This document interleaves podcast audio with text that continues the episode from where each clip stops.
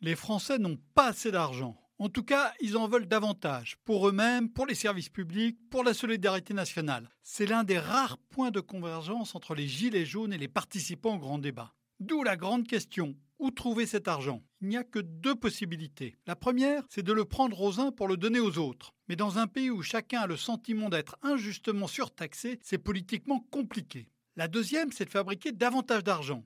Ici à nouveau, deux moyens. Le premier, c'est d'accroître l'efficacité de la production. C'est ce qui s'est passé au XXe siècle, en particulier lors des Trente Glorieuses, où des gains de productivité élevés avaient permis le miracle de gagner davantage en travaillant moins. Depuis, on a perdu le secret de cette productivité qui progresse désormais de moins de 1% l'an. Il sera peut-être possible de faire mieux, mais c'est à faire de longue haleine dans un pays impatient.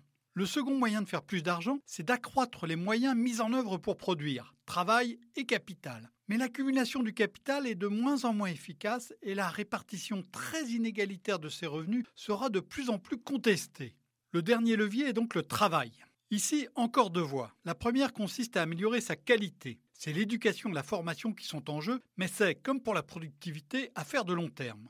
La seconde consiste à augmenter la quantité de travail. Il y a certes des dizaines de manières de calculer le temps de travail, où chacun peut puiser de quoi montrer à peu près ce qu'il veut, mais il y a aussi des faits. La France est l'un des pays où l'on entre le plus tard sur le marché du travail. C'est l'un de ceux où l'on en sort le plus tôt. C'est l'un de ceux où la durée annuelle du travail est la plus faible. C'est enfin l'un de ceux où le chômage est le plus élevé parmi les pays avancés.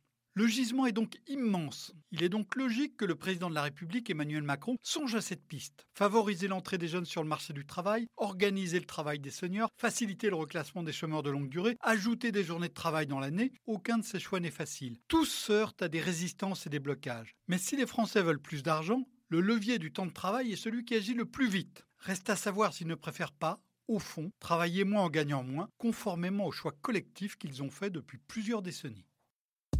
Retrouvez tous les podcasts des échos sur votre application de podcast préférée ou sur leséchos.fr.